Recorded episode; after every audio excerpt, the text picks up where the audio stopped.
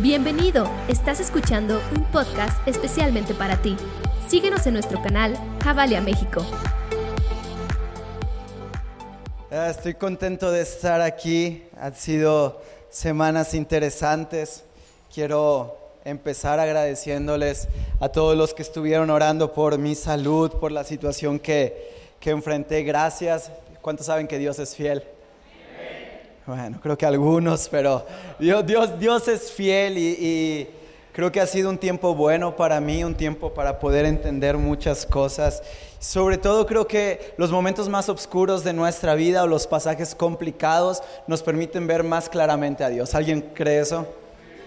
Gracias, pensé que era el único raro en este lugar que creía eso. Amén. Creo que la bocina también lo cree. Quiero, quiero hoy empezar con un tema de, de, la serie que estamos viendo y es un tema que me encanta. Me voy a sentar porque ya me regañaron que en el primer servicio anduve parado mucho y ya saben, hay que irnos con cautela. Quiero hoy a, a hablar eh, la segunda parte de nuestra serie Reformas y creo que Dios hoy va a hacer algo. ¿Alguien lo cree? Miren, yo he entendido algo en mi vida. Cuando el hombre habla, o sea, si yo te digo algo, eso tal vez te puede dar un punto de vista, pero no va a cambiar nada en ti. Pero si la palabra de Dios habla en nuestras vidas, eso cambia por completo el sentido de las cosas que estamos viviendo. Y me encantaría que oráramos para iniciar. ¿Sí? ¿Me acompañan? Bueno, gracias por las tres personas que me van a acompañar. Padre, gracias por este día, gracias porque eres bueno y porque eres fiel. Yo quiero pedirte, Padre, que hoy tu palabra sea la que nos cambie, que hoy tu palabra sea la que haga una transformación en nuestra vida y que hoy podamos salir de este lugar no como entramos. Pongo mi mente y mi corazón en disposición a ti, Padre, y te pido que todo lo que venga del hombre sea quitado en medio de este lugar y que solo tu palabra sea predicada, Señor. En el nombre de Jesús, amén. Amén. Bueno, eh, el tema de, de, de, esta segunda parte de la serie se, se llama enemigo y es un tema que, que, me encanta y es un tema que, que va a traer mucha luz a nuestras vidas. Y como algunos saben, estamos en esta serie Reforma porque en octubre, en este mes, celebramos la reforma protestante, ese momento en el cual la iglesia se da cuenta que habíamos estado desviados en algunas enseñanzas bíblicas y tomamos la iniciativa por medio de algunos hombres valientes de hacer un cambio y de exponer una verdad ante lo que estábamos viviendo en tiempos pasados. Y hoy quiero iniciar esta plática con una frase de uno de los principales eh, promotores de la reforma hace 501 años. Hizo una frase de Martín Lutero que me encanta y me gustaría que la vieran en las pantallas. Dice lo siguiente, usted no es solamente responsable de lo que dice, sino también de lo que no dice. Ahora quiero explicar esto un poco. Vivimos en tiempos complejos. ¿Estamos? Vivimos en tiempos y en circunstancias y, y, que no son agradables. Ahora, uh, a veces se nos ha dicho que los tiempos van a mejorar y que las cosas van a cambiar, pero si somos reales, el mundo va viviendo una degeneración. ¿no? ¿Cuántos tienen Facebook? Ay, ahora sí muy santos, ¿no? Todo, eh, eh, todos tenemos redes sociales y, y, y algunos son más adictos que otros. Pero todos tenemos, todo, todo, todos vivimos con ellas, ¿no? Y, y basta pasar cinco minutos en, en, alguna red social, en cualquiera que sea, menos Instagram, porque ahí parece que toda la vida es bonita. Y, y, y te, te das cuenta que vivimos tiempos malos, que vivimos situaciones que no son cómodas. Ahora, eh, como saben, tuve problemas de salud y gracias a Dios de todos los panoramas complejos que se pudieron haber presentado, el mío fue el menor. No, Dios es bueno y Dios es fiel. Pero te das cuenta que somos vulnerables que en cualquier momento las circunstancias de la vida que estamos eh, viviendo o el curso de la vida que vamos transitando puede cambiar. En un instante, en un abrir y cerrar de ojos, lo que iba a ser ya no es. ¿Por qué? Porque vivimos tiempos malos, porque vivimos eh, rodeados de ruido y, la tecnología y la sociedad nos grita constantemente situaciones difíciles que estamos enfrentando, ¿no? Eh, prende cinco minutos las noticias y yo creo que si tienes buen carácter no te vas a deprimir. Pero si somos fríos, vivimos tiempos complicados. Y todo a nuestro alrededor nos está gritando que hay cosas que están mal. Y me encanta esta frase de Lutero porque no solamente lo dijo, sino que es algo que él vivió. Y él dice, no solamente eres responsable de lo que dices. A veces, ah, bueno, voy a asumir las consecuencias de lo que digo. Pero lo que no digo no lo voy a asumir porque nadie sabe que lo pienso y entonces me voy a callar, pero también somos responsables de eso que callamos. Yo quiero hacerte una pregunta. ¿Cuántas veces ha estado en tus manos cambiar una situación equivocada a tu alrededor y has decidido mejor callarte y dejar que todo suceda? Ahora, soy una persona muy observadora, como algunos saben. ¿Cuántos han visto niños pidiendo dinero en los cruceros? Todos, no, no, se hagan. Todos hemos visto niños. Pero por desgracia, como sociedad, hemos optado por el mejor camino para nosotros. Y creemos que el mejor camino es ser ciegos a las situaciones que nos rodean. Observo en los cruceros cuando los niños llegan y tocan, tocan a la ventana. Literalmente el 80-85% de la gente que yo he visto hace lo siguiente.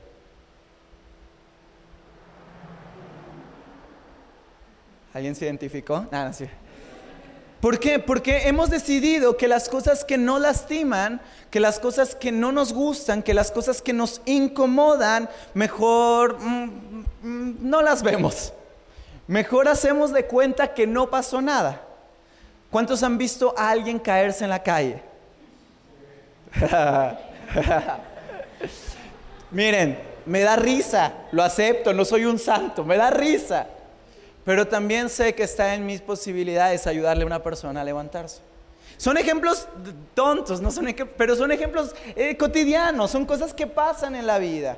A veces, como cristianos o como creyentes o simplemente como seres humanos, tenemos una verdad y tenemos algo bueno, tenemos un buen mensaje.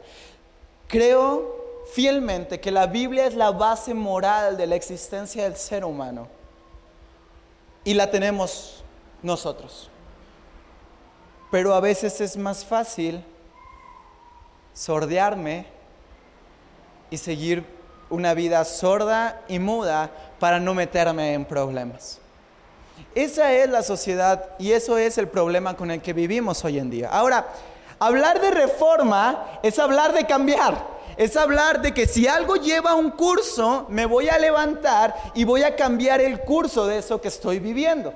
Ahora, la reforma protestante se da porque unos hombres se dan cuenta que el curso, que la dirección que estábamos llevando en cuestión del Evangelio, de la palabra de Dios, no era la adecuada.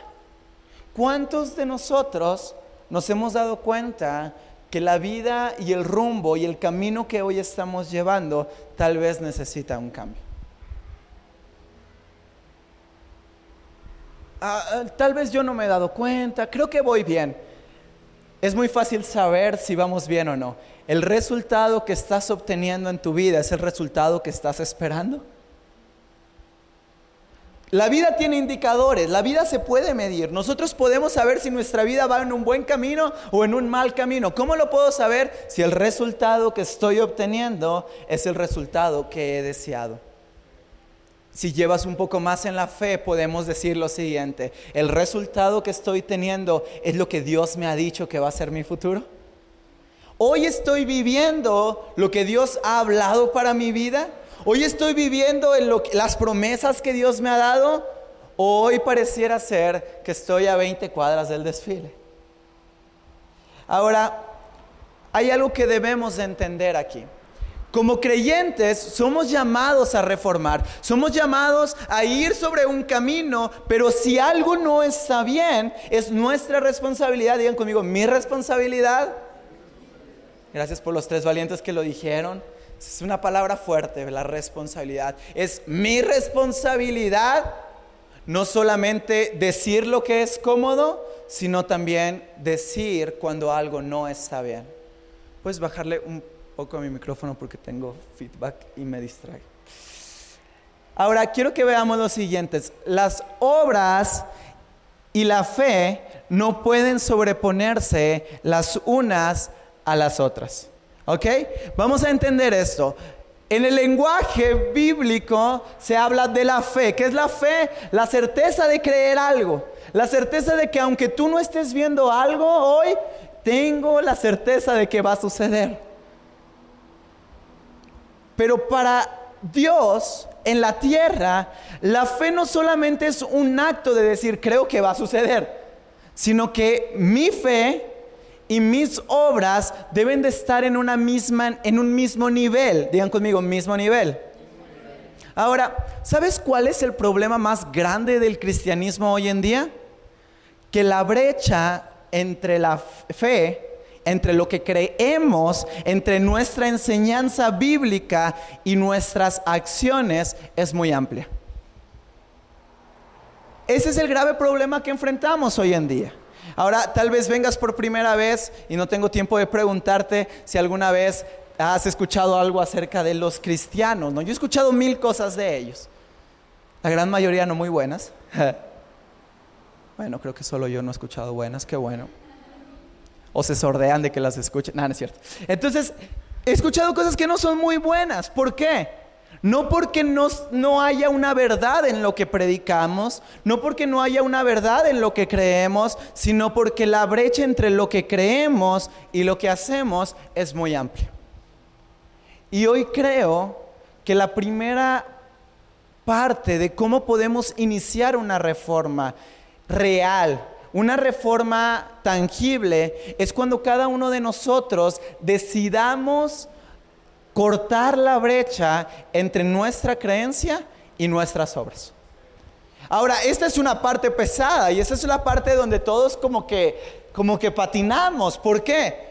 Porque es muy fácil hacer algo en lo secreto, hablando de este lugar como si fuera algo secreto que nos cubre de la sociedad, y aquí puedo ser alguien, pero demostrarlo allá afuera, prefiero camuflajearme y no mantener la verdad que internamente creo.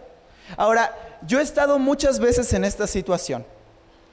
Y, lo confieso, es verdad. he estado muchas veces en la situación en la cual creo que algo no está bien, pero sin embargo lo hago. No me juzgue. Ya vi los ojos de algunos así como, yo he estado en esta situación, yo sé que hay momentos en la vida en las cuales la verdad que creo no pareciera ser el estilo de vida que profeso. Pero he entendido a lo largo del tiempo de mi vida que entre más corta es la brecha, nace en mí una palabra que se llama congruencia. Y cuando una persona es congruente, puertas de oportunidad se empiezan a abrir. Ahora, hay veces que vivimos cosas en nuestra vida que no queremos vivir. ¿Alguien está conmigo? Pero ¿cuántas de esas cosas que estamos viviendo tal vez no las viviríamos si la brecha entre nuestras obras y nuestra fe fuera prácticamente nula? Ahí está aquí. Ahora, quiero contarte acerca de un reformador y lo quiero ver en él en nosotros y voy a terminar viendo en algo que Cristo hizo y cómo cambia las circunstancias. Porque yo quiero decirte algo, el cambiar de dirección no es fácil. ¿Si estamos aquí? El cambiar de dirección no es fácil, e-, es, es, difícil. Cuando toda la gente te conoce de cierta manera, cuando empiezas a cambiar es, ah, ¿a poco tú vas a cambiar? Ah, ¿Sí? Miren, miren, miren. Yo era muy tremendo en mi familia. Era una persona complicada, ¿no? Eh, quién sabe cuántas escuelas me corrieron y, bueno, dice el chavo, es que no me tenían paciencia, pero... Y cuando empecé en el camino de la fe, cuando tuve en, en, mi vida la oportunidad de acortar la brecha entre lo que creía y lo que hacía, lo primero que vino a mi vida es una voz de desacreditación de la gente más cercana, ¿no? Porque es como, yo te conozco. Yo sé cómo eres. O sea, yo, no, me puedes venir a decir que ahora eres esto, porque yo te conozco. ¿A alguien le ha pasado eso? Y, y, esa es la primera barrera que enfrentamos cuando decidimos reformar nuestra vida o cuando decidimos hacer un cambio en los ambientes en los cuales, ah, poco tú ya no vas a... ¿Sí? ¿Por qué? Porque es complejo. Pero quiero decirte algo, la iglesia no se reformó hace 501 años para que hoy sigamos igual. La iglesia inicia como un movimiento, digan conmigo movimiento. Y por más que necesitemos un orden en la iglesia, no podemos limitar el movimiento de la misma, porque limitar el movimiento de la misma y esquematizarla es matar a la misma iglesia. Hola. La iglesia inició como un movimiento. Y no podemos detener ese movimiento. La iglesia inicia como un movimiento. Le dice Jesús a Pedro, vamos a edificar la iglesia sobre esta piedra, hablando de, Jesús mismo, y nada va a prevalecer como ella. Y todo ese tiempo, hasta Constantín, era un movimiento la iglesia. Iban de un lado a otro, de una casa a otra. El problema es que hace 501 años nos reformamos y entonces creemos que ahora la verdad la tenemos y ya no es necesaria movernos, ya no es necesario hacer algo más, ya no es necesario mostrarnos a la sociedad, porque ellos tienen que venir a nosotros, porque nosotros estamos bien, ellos están mal. Ya no me... O sea, Aquí están los santos que reinarán para siempre con Dios, pobres de los que están afuera. Y no es así. La iglesia es un movimiento. Digan conmigo, yo soy un movimiento. A ver, muévete. No, es cierto. Somos movimientos. Quiero hablar de una persona que reforma, una persona íntegra, que, en verdad rompe mis esquemas en muchos aspectos. Y es Daniel. ¿Alguien ha escuchado la historia de Daniel? Tal vez tú no la has oído y yo te voy a contar un poco acerca de él. Daniel era un chavo que vivía en Jerusalén y Jerusalén es conquistado y entonces es tomado de Jerusalén y es exiliado de su tierra y se lo llevan a vivir a Babilonia. Entonces, Daniel en el punto de la historia que hoy voy a contar, Daniel ha vivido ya con tres reyes. Y con los tres reyes han sido cosas diferentes. Con el primer rey casi matan a sus amigos en un horno de fuego. ¿Por qué? Porque no quisieron inclinarse ante un ídolo y se mantuvieron íntegros en adoración a Dios. Con el segundo rey, el segundo rey se burlaba de las cosas sagradas que había en el templo de Jerusalén y las usaba para hacer fiestas para otros dioses y fiestas donde, bueno, fiestas paganas, no había mujeres, alcohol, entonces todos esos artefactos sagrados ellos los usaban para rendir culto a otros dioses. Y Daniel ahí estaba. Y ahora vamos a iniciar esta historia poniendo a Daniel con el tercer rey, Darío. Entonces dice la palabra de Dios que Darío amaba a Daniel, que era una persona que decía es íntegro. Ha durado, ha durado ya dos reinados y este es el tercero conmigo. En los otros dos tuvo gracia. Yo lo voy a poner como uno de mis tres principales gobernantes. Vamos a entender esto. El esclavo que salió de su tierra. Eh, una persona sola. ¿Alguien se ha sentido solo alguna vez en la vida? solo en medio de un país que no tenía a Dios como Dios soberano, de reyes malos, encontró gracia. Y entonces dice la palabra de Dios que hubo algunos que le tuvieron envidia.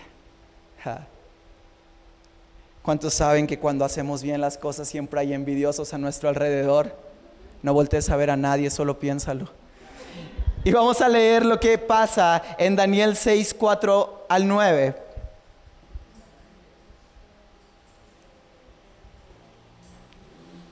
Los que no traen Biblia, que sé que casi nadie lo puede ver aquí en la pantalla. Entonces los gobernadores y satrapas buscaron ocasión para acusar a Daniel en lo relacionado al reino, mas no pudieron hallar ocasión alguna o falta porque él era fiel y ningún vicio ni falta fue hallada en él. Entonces dijeron aquellos hombres, no hallaremos contra este Daniel ocasión alguna para acusarle, si no la hallamos contra él en relación con la ley de qué? De su Dios. Verso 6. Entonces estos gobernantes y satrapas se juntaron delante del rey y le dijeron así, Rey Darío, para siempre vive. Todos los gobernadores del reino, magistrados, satrapas, príncipes y capitanes han acordado por consejo que promulgues un edicto real y lo confirmes que cualquiera que en el espacio de 30 días demande petición de cualquier dios u hombre fuera de ti, oh rey, sea echado al foso de los leones. Ahora, oh rey, confirma el edicto y fírmalo, para que no pueda ser revocado, conforme a la ley de Media y de Persa, la cual no puede ser abrogada. Firmó pues el rey Darío el edicto y la prohibición. Vamos a entender esto. Estos cuates se dieron cuenta que Daniel hacía todo bien, que no había una falla en su persona. Ahora, ¿cuántos conocemos al típico ñoño? No, no se crea. A, la típica persona que todo hace bien. Nadie conoce a nadie que todo. Aquí sí volteen a ver a alguien. Eh, que, aquí todos hacen todo bien, ¿no? Por fe, lo creemos. ¿eh? Daniel era una persona íntegra. Daniel era una persona que, que, hacía bien las cosas. Que así fueran las 2 de la mañana, si el semáforo está en rojo, no me muevo. Porque está en rojo. Sí.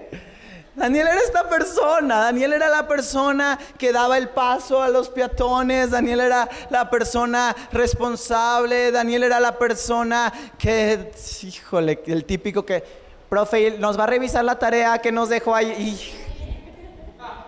Ese era Daniel, no, ese era Daniel. Eh, Daniel era un hombre cabal y Daniel era un hombre justo.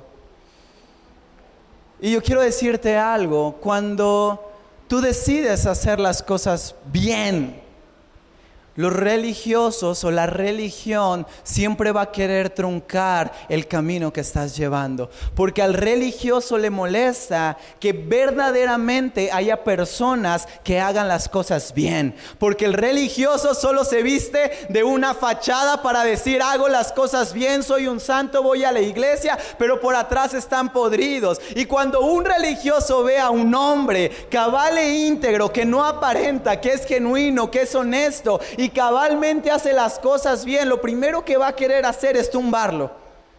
Porque el religioso siempre va a querer que todos sean igual que él. Eso no pasa aquí, eso pasa en otros lugares. Pero pasa, la religiosidad es esto, es una fachada en la cual yo te puedo decir cómo tú te puedes acercar a Dios. Es una fachada en la cual el domingo puedo verme bien porque a ti no te va a interesar y no vas a saber lo que hice el día de ayer. Pero Daniel no era un religioso. Y siempre que hay una persona íntegra, honesta y transparente, la religiosidad va a entrar en problemas. Y yo creo que somos una iglesia que le causa problemas a la religiosidad. Pensé que alguien se iba a emocionar y lo iba a creer conmigo, pero creo que somos una iglesia que le causa problemas a la religiosidad porque somos una iglesia de gente genuina. No buscamos ser perfectos porque entendemos que vamos hacia el camino del perfecto. No buscamos ser algo que no somos. Ahora, esta es una parte que debemos de entender. Somos personas que fallamos, que caemos y en este lugar todos son bienvenidos porque todos estamos en el mismo camino de la vida. No buscamos ser perfectos. Y Daniel no buscaba ser perfecto, pero entendía una cosa, tengo que comportarme según lo que creo. Tengo que ser, digan conmigo, congruente. Ah, díganlo con convicción, congruente tengo que ser congruente. Entonces, estas personas, los religiosos y la religión sabe que lo único que va a hacer que tú caigas en lo mismo que ellos están cayendo es truncar tu relación con Dios. Porque el religioso puede vivir una fachada de santidad sin tener una relación con Dios. Porque la religión te enseña a pasos que hacer, a, acciones que tomar para acercarte a Dios. Pero el Evangelio no se trata de lo que tú haces, el Evangelio se trata de lo que Jesús hizo por ti. Pensé que alguien se iba a emocionar en verdad. El Evangelio no se trata de lo que tú puedes hacer. El Evangelio no se trata de lo que está en tus manos y en tus capacidades. El Evangelio se trata de lo que Jesucristo pagó por ti. El Evangelio es relación y no religión. Entonces vamos a truncar la relación de Daniel con Dios.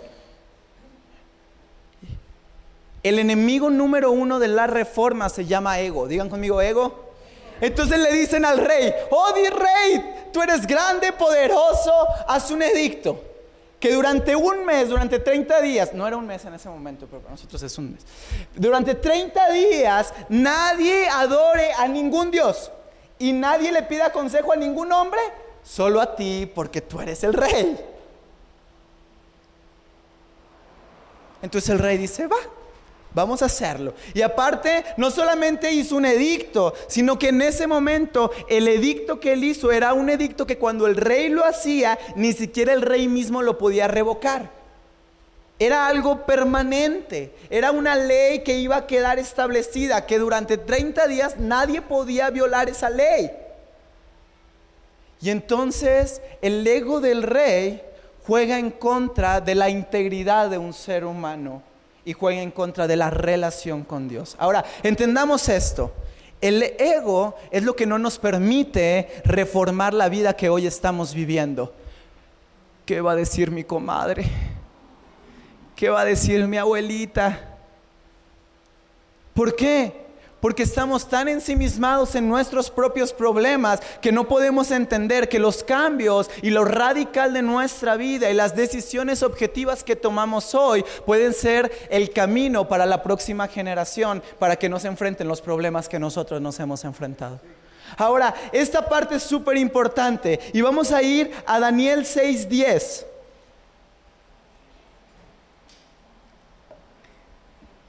Eh, eh, eh, vamos a entender esto, es una profundidad que, me encanta. Dice, cuando Daniel supo que, que el edicto había sido firmado, entró en su casa y abiertas las ventanas de su cámara que daba hacia Jerusalén, se arrodillaba tres veces al día y oraba y daba gracia delante de su Dios, como lo solía hacer antes. Este cuate es un loco. El rey dice que nadie va a poder orar a nadie, a ningún Dios, y nadie va a poder pedirle ayuda a ningún hombre más que a él. Daniel escucha esto y lo primero que hace es entrar en su casa eso no me sorprende. Yo entraría a mi casa, no me escondería, ¿no? Y si voy a orar, pues...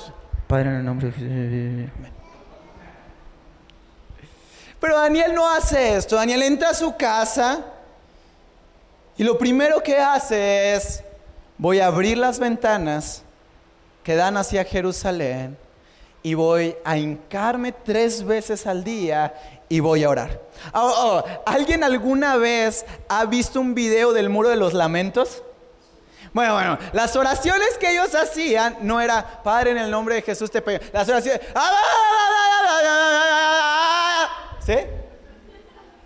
Era algo ruidoso, era algo, era, era, era un clamor, o sea, eh, eh, eh, no como aquí en, no, no es cierto, era un clamor, era, era, era algo fuerte que ellos hacían.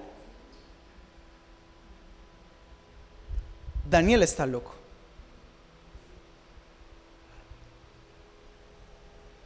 Debemos de entender algo, las reformas que el mundo necesita no suceden solamente cuando cerramos, no suceden si cerramos las ventanas de nuestra casa. Las reformas que el mundo necesitan van a empezar a suceder cuando decidimos abrir las ventanas de la casa. Ahora vamos a entender esto. Lo primero que Daniel hace es entrar a su casa a un lugar seguro, a un lugar de resguardo. Ahora, ¿cuántos sabemos que la iglesia es un hogar, es una casa y es un lugar seguro?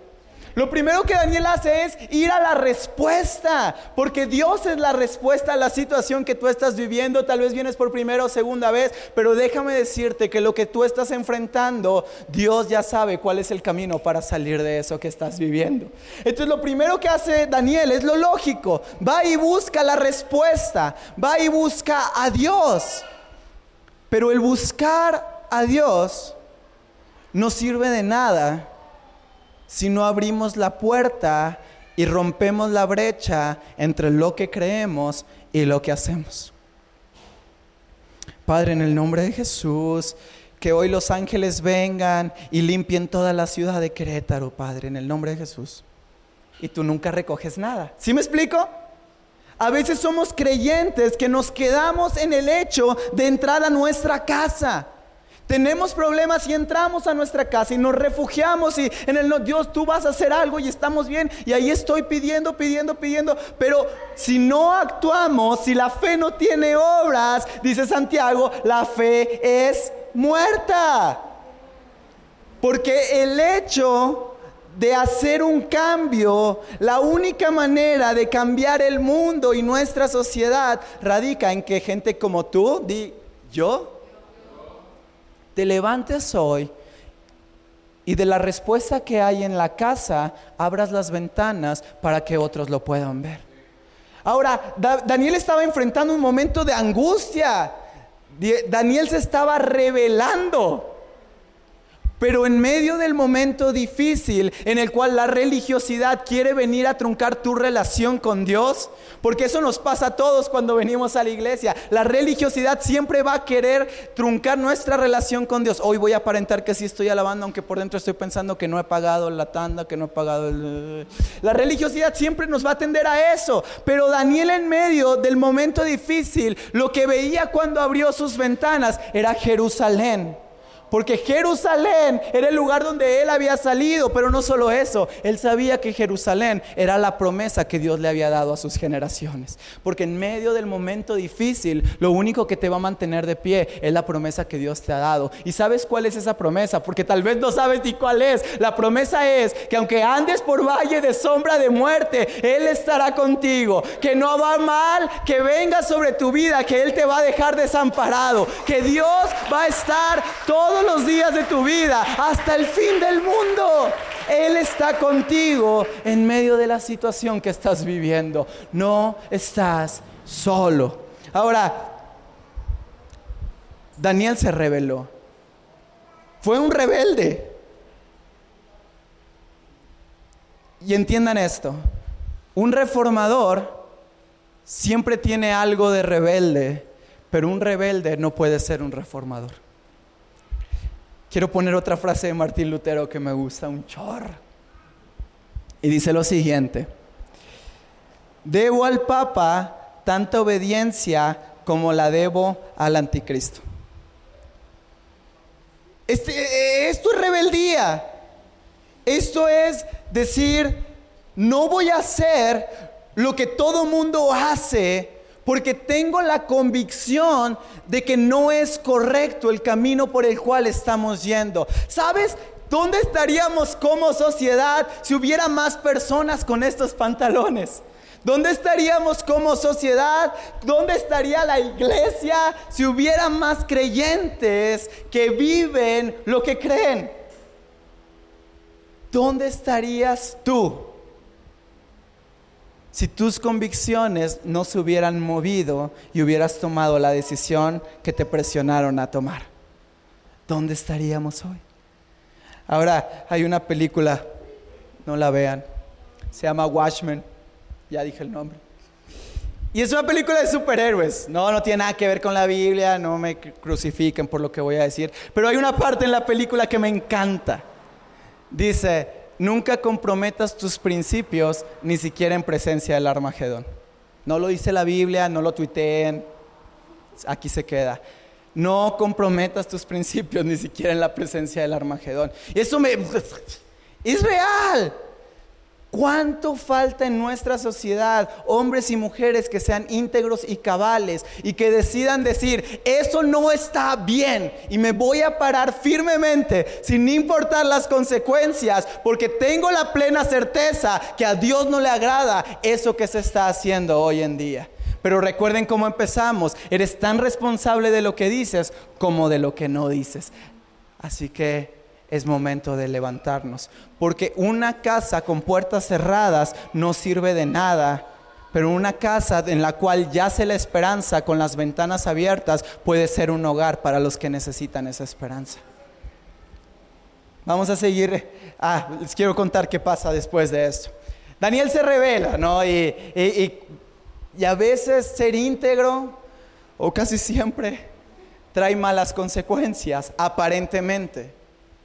Daniel abre las ventanas, ora tres veces al día y obviamente los que querían que cayeran van con el rey y le dicen, rey, Daniel está orando. Satanás es estos. Daniel está orando. Y el rey amaba a Daniel, pero él dice, no puedo revocar lo que he hecho.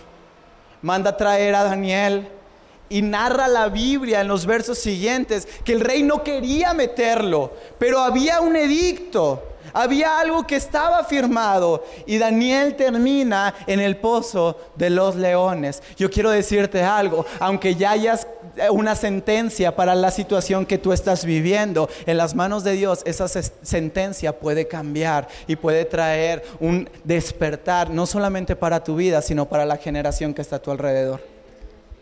Y pasa lo siguiente, Daniel 6, 19 al 22, y algunos conocemos esta parte.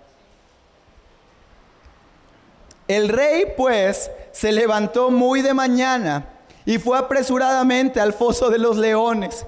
Y acercándose al foso, llamó a voces a Daniel con voz de tristeza y dijo, Daniel, siervo de Dios viviente, el Dios tuyo, a quien continuamente sirves, ¿te ha podido librar de los leones? Entonces Daniel respondió al rey, oh rey, vive para siempre. Mi Dios envió a su ángel, el cual cerró la boca de los leones para que no me hiciesen daño, porque ante él fui hallado inocente y aún delante de ti, oh rey, yo no he hecho nada. Ahora, el rey llega al foso con tristeza y le dice, y me vean la declaración del rey, ¿no? Es un rey pagano, él no creía en Dios. Tenía más dioses. Y le dice, el Dios tuyo, el Dios viviente te ha librado. Hace una declaración, ¿no? Pero había duda en él. Y entonces Daniel responde, aquí estoy, aquí estoy. Porque la integridad tal vez me llevó al lugar más difícil de las circunstancias que hoy estoy viviendo. Pero en medio de esa dificultad, el ángel de Jehová siempre va a estar con nosotros. Todo se trata de cuánto decidamos aferrarnos a la convicción de nuestras creencias. Vamos rápido, primera de Pedro 5.8, me queda poco tiempo. Isaac, ¿Me, ayudas, amigo? Dice 1 Pedro 5:8. Practiquen el dominio propio y manténganse alerta. Su enemigo el diablo ronda como león rugiente buscando a quien devorar. Ahora, vamos a entender esto. Daniel estaba en un foso de los leones. Era muy literal, era muy tangible. Y obviamente si Daniel creía en Dios saliendo del foso de los leones, perdón, pero no manches, pues creo mucho más, ¿no? O sea, Dios me libró del pozo de los leones. Ahora, tú me vas a decir, ¿cómo lo voy a ver esto representado en mi vida? Vamos a entender lo que dice Primera de Pedro 5.8. Dice, en otras versiones dice, manténganse íntegros. Se nos fue la pantalla. Practiquen el dominio propio, manténganse alerta. Su enemigo el diablo ronda como león rugiente. Ahora, quiero que entendamos una verdad hoy, iglesia. Aquí no dice, el enemigo es un león rugiente. El enemigo es un imitador. El enemigo es una fachada. Y cuando vengan esas voces a decirte que ya no puedes más, ese no es un león rugiente, esa es una imitación del león rugiente, porque el verdadero león es el león de Judá que está a tu lado en medio de la circunstancia que estás viviendo y él no te va a dejar y él no te va a desamparar y el verdadero león está para protegerte a ti. No habrá quien devore nuestras vidas, porque el león verdadero no está contra nosotros, sino está de parte de nosotros. Es tiempo, iglesia, de creer con fe que el enemigo es solamente una apariencia y que no importa si voy a abrir las ventanas de mi casa y que todos me van a escuchar y que se van a burlar y que me van a criticar y que me van a enviar al foso de los leones. No importa, porque mi convicción es que las acciones que yo hago hoy representen el cambio que quiero ver en el mundo el día de mañana. Quiero ir a lo siguiente. Daniel 6, 25 al 28. Vamos a ver lo que sucede en el rey cuando ve este milagro.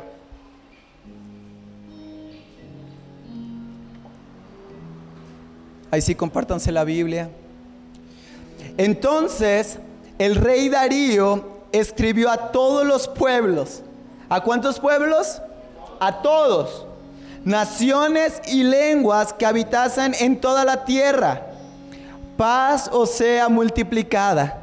De parte mía es puesta esta ordenanza.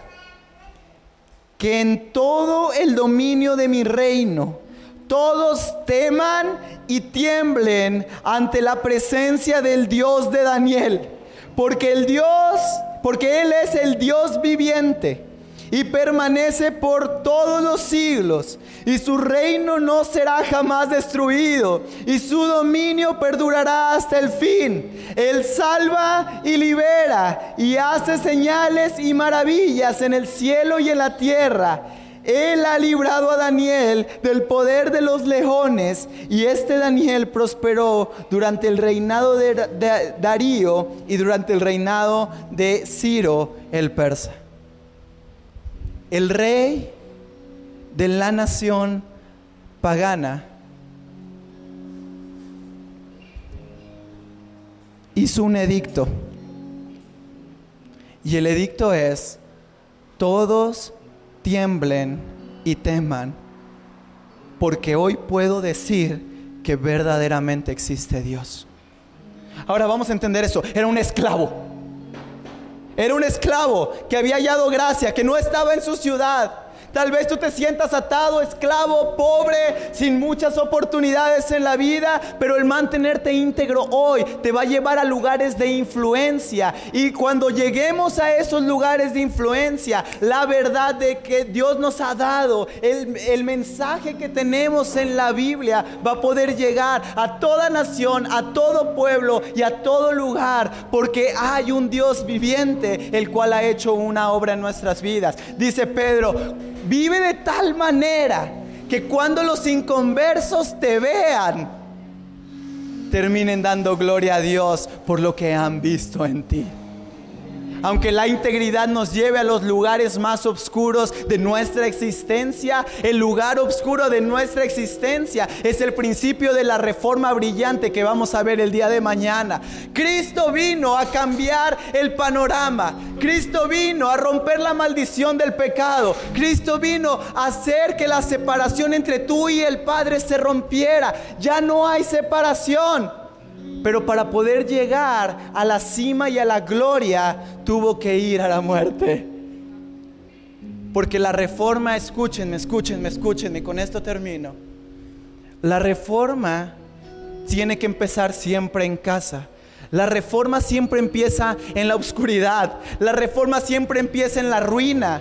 Porque si en la ruina no aprendemos a ser íntegros, cuando lleguemos a la posición de influencia, porque yo creo y soy un fiel defensor de que la iglesia es una gran influencia en la sociedad, cuando lleguemos a la arriba, a la cima, cuando la gente nos vea, podemos caer y podemos fracasar.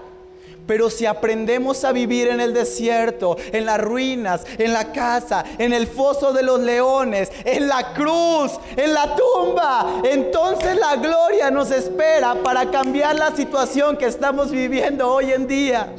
No le tengamos miedo a los momentos difíciles, porque es ahí donde podemos ver más claramente a Dios. De la tumba a la gloria del foso de los leones, a que todas las naciones y lenguas conocieran que el Dios verdadero es mi Dios. Me encanta el edicto del rey, porque no solamente exalta a Dios, sino que dice, el Dios de Daniel, el Dios de Carmen, el Dios de Miguel. Mi Dios es el Dios verdadero que está hoy dispuesto a cambiar tu vida. Vienes por primera, segunda vez, llevas años en el camino de la fe. Esto es un movimiento. La vida cristiana es un movimiento constante. No podemos acomodarnos. La enfermedad más grave que la iglesia tiene se llama confort porque es asintomático, no lo sentimos, nos, nos estancamos, nos establecemos. Iglesia, es tiempo de levantarnos, es tiempo de abrir las ventanas, porque lo que aquí se gesta no es para aquí, lo que aquí se gesta es para abrir las ventanas y cambiar la sociedad que está a nuestro alrededor. Sé el cambio que quieres ver en la sociedad, porque Dios es un Dios socialmente activo y que le importa las situaciones que hoy estamos viviendo. Ya me pasé. Vamos a orar. Padre, en el nombre de Jesús, creemos hoy con fe por una iglesia íntegra. Vamos a orar por la iglesia, por la iglesia universal. Padre, en el nombre de Jesús, quiero pedirte que cada creyente que está tal vez hoy en Medio Oriente sufriendo persecución, tú le estés dando fuerza y le estés dando paz y gozo, Padre. Que cada creyente que ha muerto por el Evangelio, tú estés trayendo consolación a su familia. Quiero pedirte por cada creyente que hoy se está reuniendo en diferentes partes del mundo, en diferentes iglesias, en diferentes denominaciones, en diferentes nombres que tú estés trayendo hoy la convicción de levantarnos como una nación santa y hacerle frente a lo que no está bien y decir con voz audible y fuerte, voz de león que está con nosotros, no está bien lo que estamos viviendo y vamos a mostrar la verdadera solución para nuestra sociedad. Padre, en el nombre de Jesús, te pido que si hay alguien en este lugar que ha venido el día de hoy sintiendo que está en el pozo de los leones, que sus buenas obras lo han llevado a un punto de desventaja, yo quiero pedirte que hoy haya paz y que hoy les recuerdes que estás con ellos. En el nombre de Jesús, Espíritu Santo, hay convicciones en la iglesia. Él está poniendo convicciones en tu corazón en este momento. Vamos a adorar, vamos a adorar. Él está poniendo convicciones en el nombre de Jesús.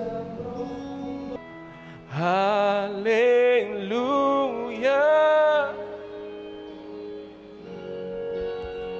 Aleluya.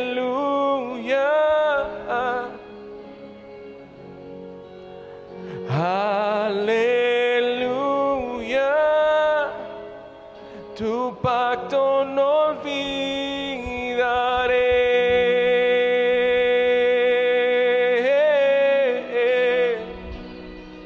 Oh, oh, oh, siempre ha sido bueno Dios. Vamos, Dilo con fe y creo en esta mañana.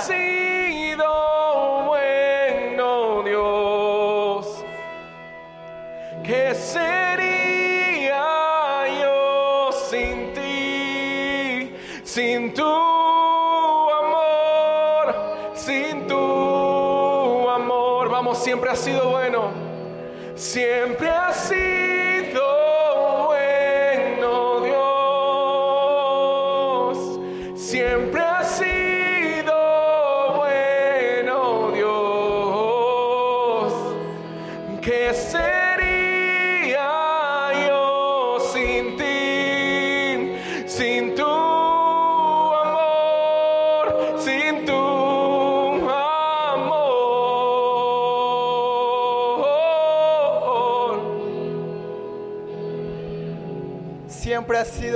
Padre.